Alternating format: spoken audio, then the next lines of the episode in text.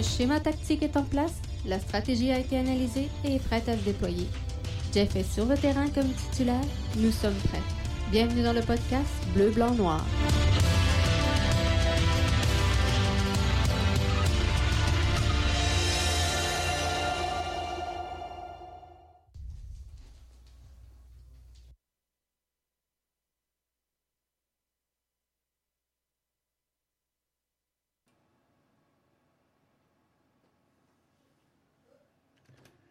Hey, bonsoir tout le monde, bonjour, bienvenue au podcast BBN. Jeff Morancy qui est là avec vous. C'est euh, l'édition hors série du euh, podcast BBN, édition enregistrée le 5 avril 2020. Alors qu'on est tous euh, confinés, il est bon hein, de voir un petit peu plus loin ce qui va se passer post-COVID, post-pandémie. On est tous dans notre petit confinement bien pris à la maison. Alors, on va regarder euh, qu'est-ce qui va s'en venir après ça, après le fameux confinement qui euh, ne finit plus de euh, perdurer. Mais il semble qu'on ne voit pas le bout. On ne voit pas le bout, mais il y aura un après-COVID et malheureusement, il y aura des dommages collatéraux dans le monde du sport pour la COVID, autant chez les fans que chez les propriétaires d'équipes que chez les ligues euh, de sport, également chez les médias euh, sportifs. On le voit, c'est pas facile pour euh, personne. En ce temps de confinement, Donald Trump annonçait en fin de semaine lors d'une grosse conférence de presse avec presque l'ensemble, pas une conférence de presse, mais une conférence téléphonique, pardon, avec presque l'ensemble des commissaires de toutes les grandes ligues, qu'il prévoyait un retour des ligues sportives ou septembre. Est-ce que c'est précoce un peu? Moi, je m'attends que oui. Je pense que euh, c'est euh, un peu trop tôt. Et euh, je pense sincèrement que le Canada va, d'entrée de jeu, être prêt à reprendre ses activités avant nos voisins du Sud. Juste la façon que le conflit, pas le conflit, mais la pandémie semble vouloir se gérer des deux côtés de la frontière. Moi, je pense que le Canada fait euh, bonne figure présentement pour reprendre ses activités et euh, le cours normal des choses avant euh, les États-Unis. Tout ça nous en vient qu'à vous parler ce soir. J'ai deux questions pour vous. Est-ce que les gens auront les moyens de retourner dans les stades? et, je veux pas on, le sait, le podcast BBN, c'est euh, presque entièrement consacré aux activités de la MLS et euh, de l'Impact de Montréal. Mais là, on, va y aller à large pour euh, le podcast de ce soir parce que la réalité n'est pas pareille dans l'ensemble des ligues. Donc, deux questions que je vous posais. Est-ce qu'on va avoir les moyens et est-ce que les gens voudront retourner dans les stades? Ces deux questions qui, somme toute, sont très, très importantes pour l'avenir des choses, pour la bonne santé des ligues. Euh, peu importe overall le sport, peu importe ce qui va se passer, c'est très important de répondre à ces deux questions-là. Et on va y aller euh, tout de suite avec euh, la première question que je vous avais posée.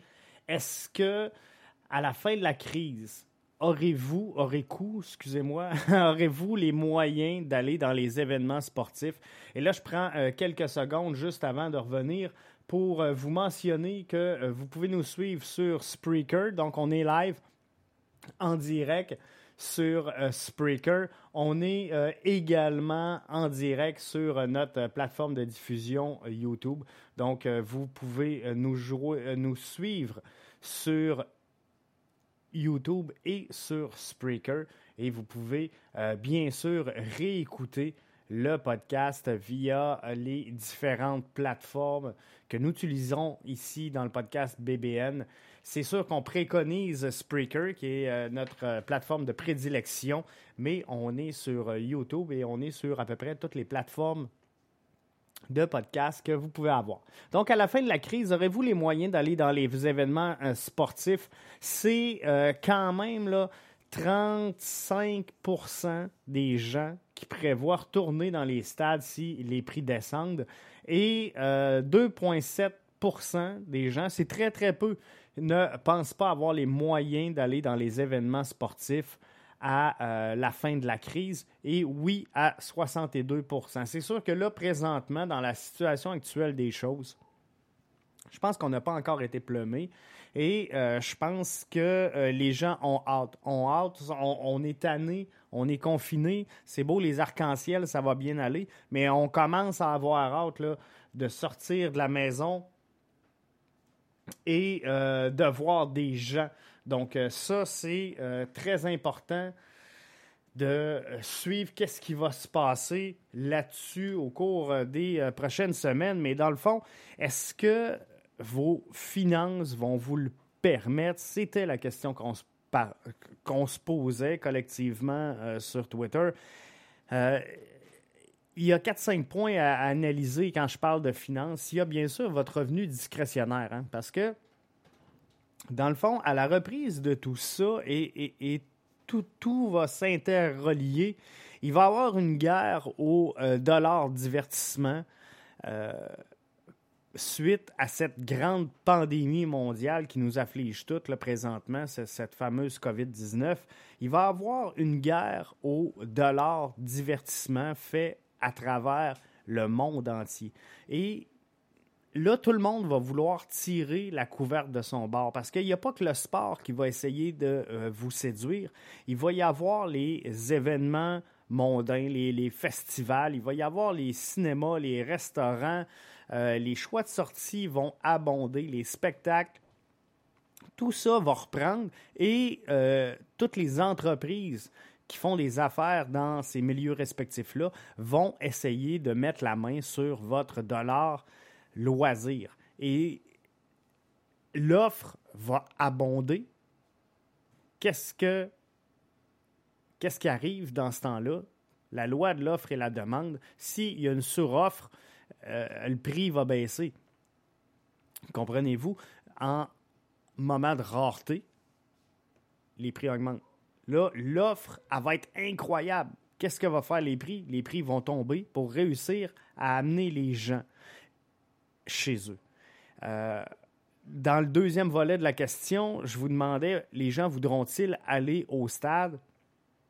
Il faudra voir si on ne va pas y aller progressivement euh, dans le cas des fans de sport. Donc, moi, au lendemain, et on va en revenir tantôt parce que c'est la deuxième question que je vous posais, mais au lendemain de tout ça, est-ce que je vais préférer sortir avec ma femme, mes enfants, peut-être aller euh, dans un endroit où ce que les gens, oui, sont abondants, mais circulent, que euh, d'aller m'asseoir dans un stade et regarder le voisin tousser? On va en revenir tantôt. Mais il va y avoir une guerre, c'est sûr, avec votre dollar loisir. Il va y avoir vos finances à vous également. Comment vous allez jouer votre dollar divertissement et comment euh, vous allez le dépenser? Euh, à la reprise des activités.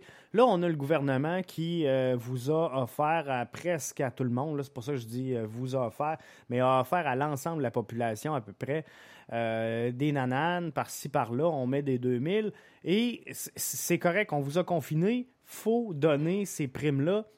On n'a pas le choix, mais c'est pas un, revenu supplémentaire. C'est pour pallier à un manque et ce revenu-là va être imposable. Donc l'année prochaine, il va falloir le déclarer dans votre rapport d'impôt.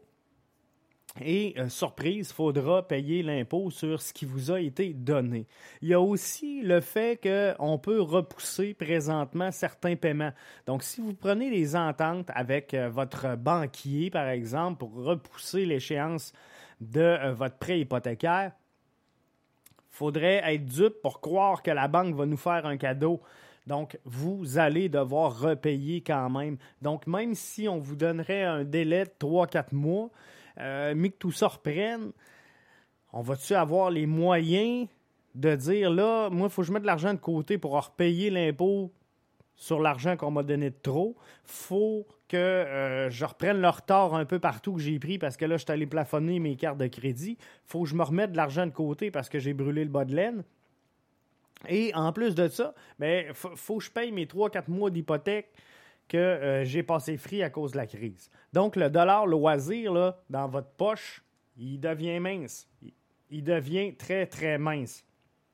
Et il Il y a également l'effet des clubs et des associations de joueurs. Les clubs devront sans aucun doute absorber des pertes.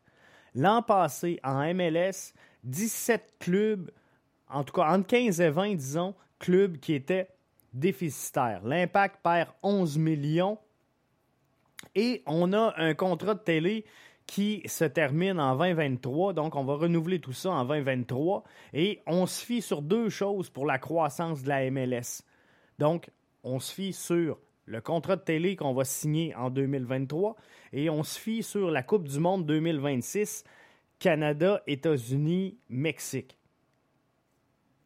Donc, la croissance des équipes de la MLS et la valeur marchande des équipes MLS est directement reliée à ces deux points de négociation-là.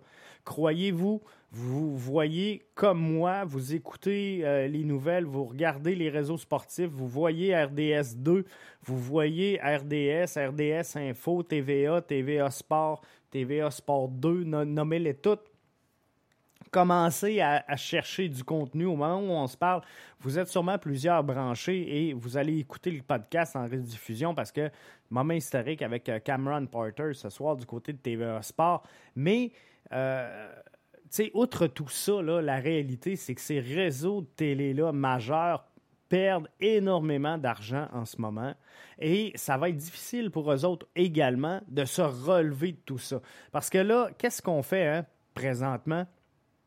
Et euh, parlez-en aux autres podcasters qui euh, vous offrent sur euh, différentes plateformes une formule quelconque, quelle qu'elle soit, d'abonnement. on, voit les abonnements descendre, descendre, descendre. C'est vrai pour les podcasters, c'est vrai pour XM, euh, c'est vrai pour les chaînes de télé spécialisées. On fait tout pareil. On réduit les services au minimum pour réussir à garder de l'argent dans notre petite poche. Donc, à la reprise de tout ça, les clubs devront essuyer une perte assez incroyable. Si cette année, il ne devait pas y avoir de euh, soccer et je regardais euh, sur Twitter, je discutais avec vous plutôt aujourd'hui en vous demandant c'est quoi, euh, c'est quand vous pensez la reprise des activités. Il y a très peu d'auditeurs, j'ai pas besoin de vous le cacher, qui euh, croient que c'est terminé pour 2020. Il y en a plusieurs qui remettent la reprise des activités en 2021 et je pense que c'est logique. Donc, est-ce qu'on a les moyens ce soir, si on demande à Joey Saputo de euh, scratcher la saison 2020.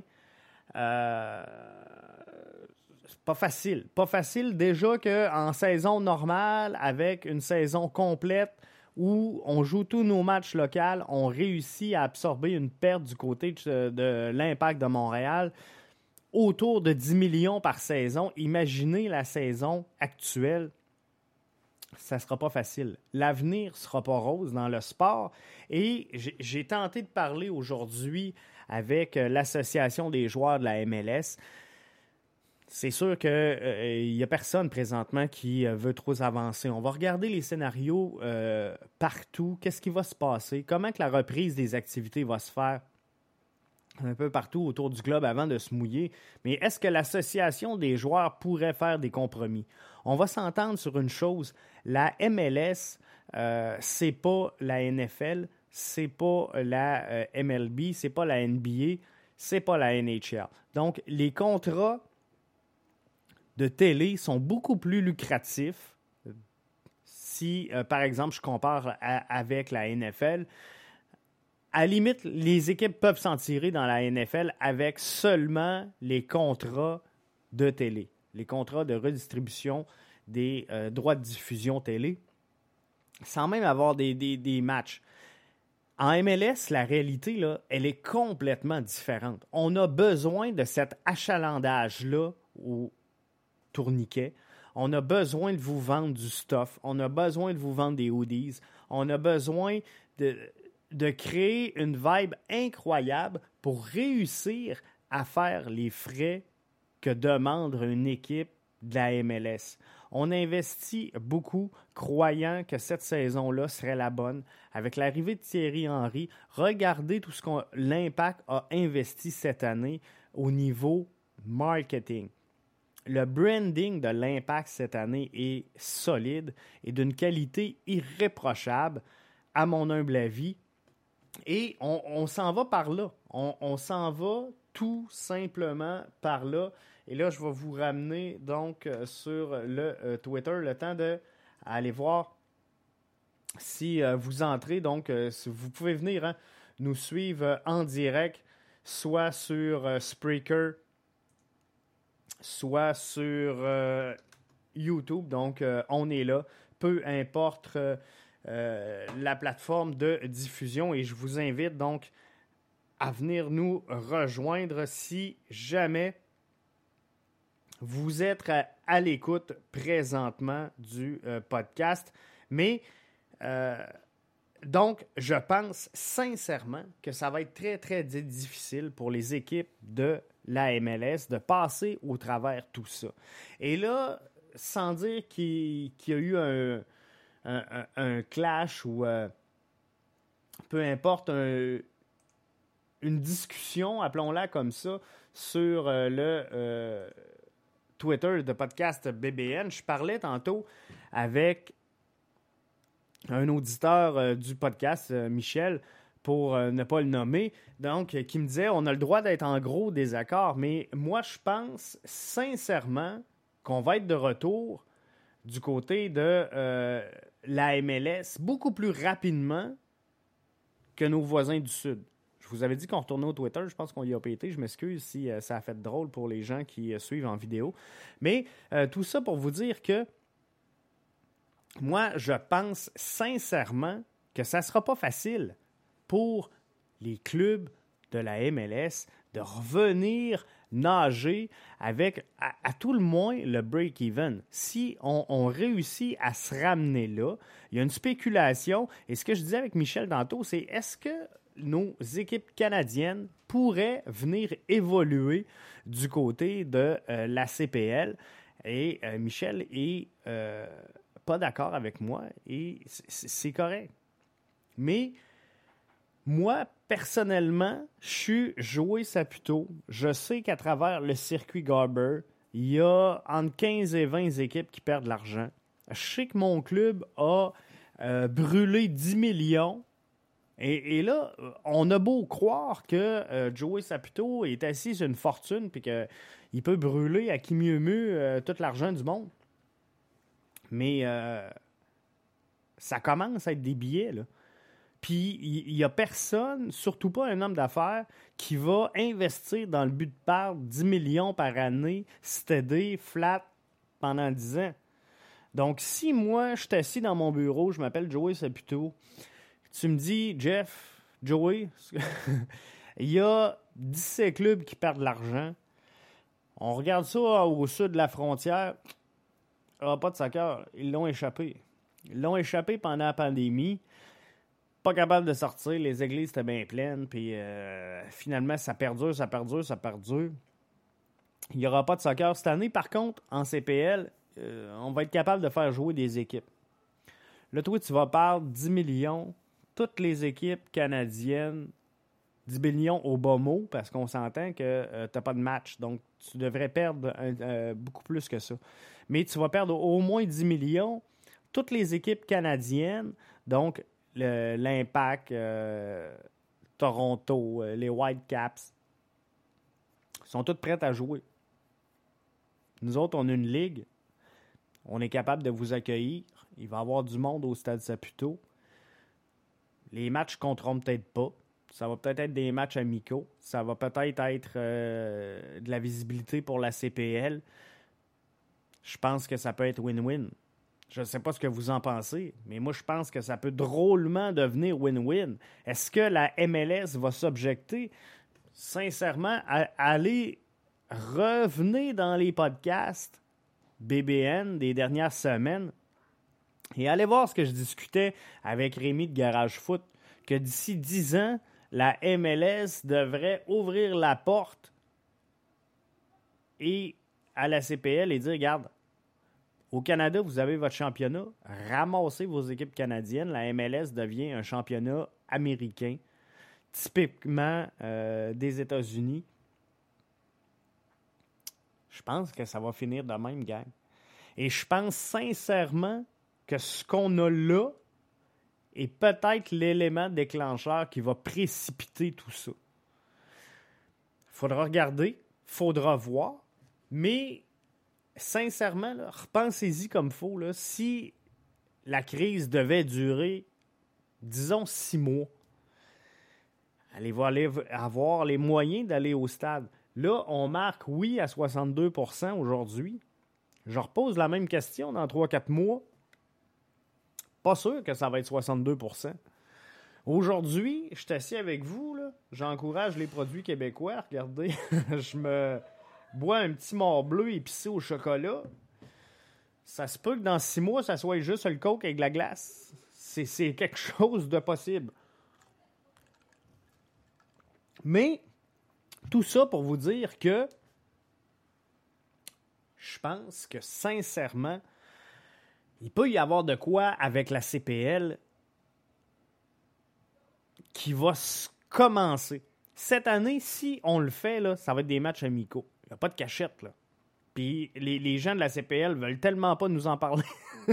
c'est fou. Mais c'est pas grave, on va réussir à aller gratter et à euh, faire tout ça. Je veux qu'on aille Twitter numéro 2 pour regarder ensemble au lendemain du confinement. Iriez-vous dans un stade? Ça, c'est la deuxième question que je vous posais. 56% oui, 43% non. C'est presque 50-50. Et pour faire des chiffrons, on, va y aller à 50-50, OK? Donc, il y a 50% du monde qui irait pas, 50% du monde qui irait. Et là, on va être franc. C'est un sondage que j'ai placé sur Twitter. C'est un sondage que j'ai mis sur euh, le podcast BBN sur Twitter.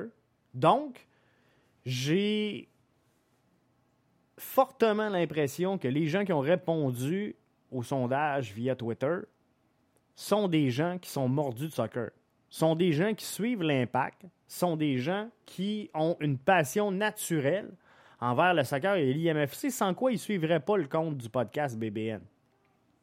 Donc, chez les gens qui suivent l'impact, qui ont de l'intérêt pour l'impact et qui suivent l'IMFC, il y a 44 je ramène à mon chiffron, il y a 50% de ces gens-là qui ne veulent pas y aller.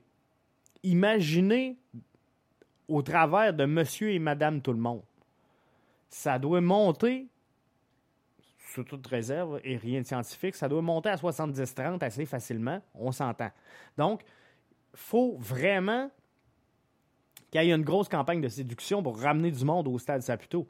Si on se bat avec des foules de 18 000, et là, on descend ça à 9. On aura beau dire, puis on en, parle, a-tu parlé pendant les matchs de la euh, Ligue des champions CONCACAF, de la foule, hein? Comment c'était le sujet? On, s'en fout, il y aura le monde qu'il y aura.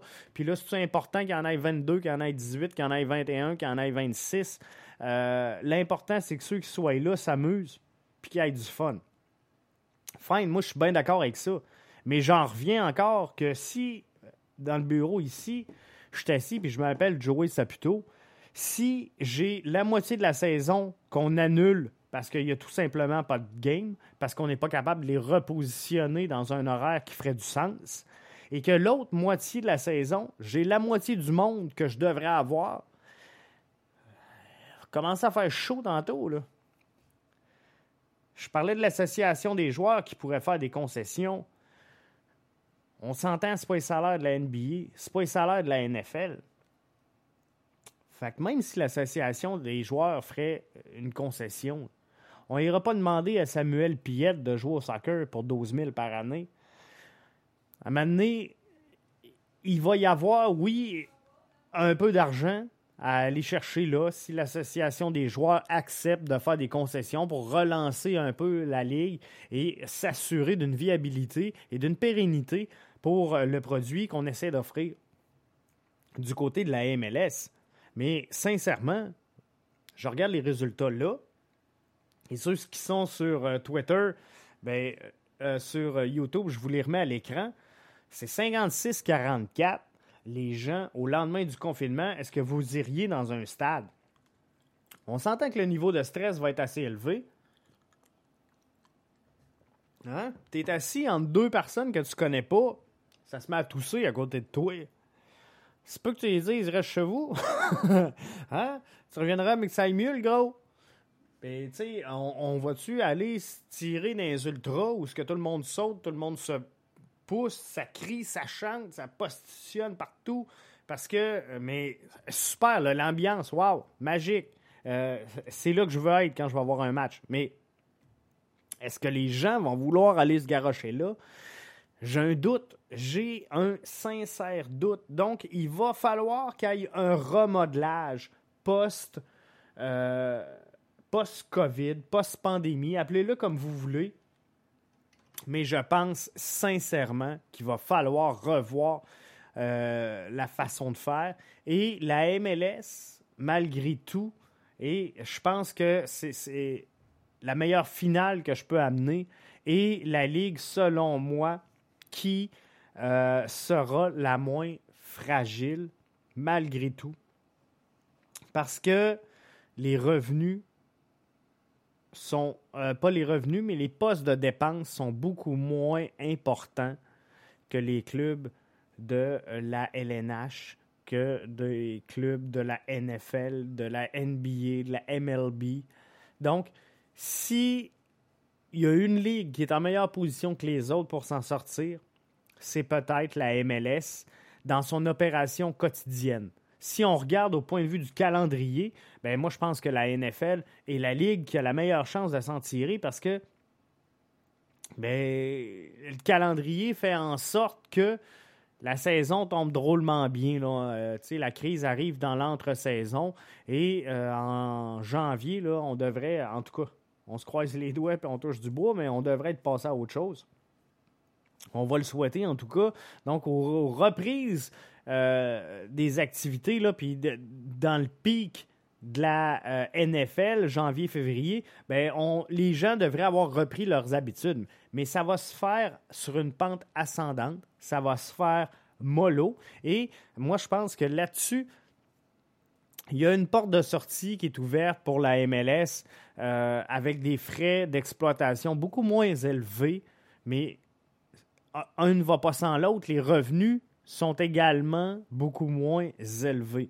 Donc, le, ratio entre les deux, il faudrait voir qui euh, dégage la meilleure euh, marge et le meilleur bas de ligne. Mais ça, ce n'est pas mon travail à moi de le faire.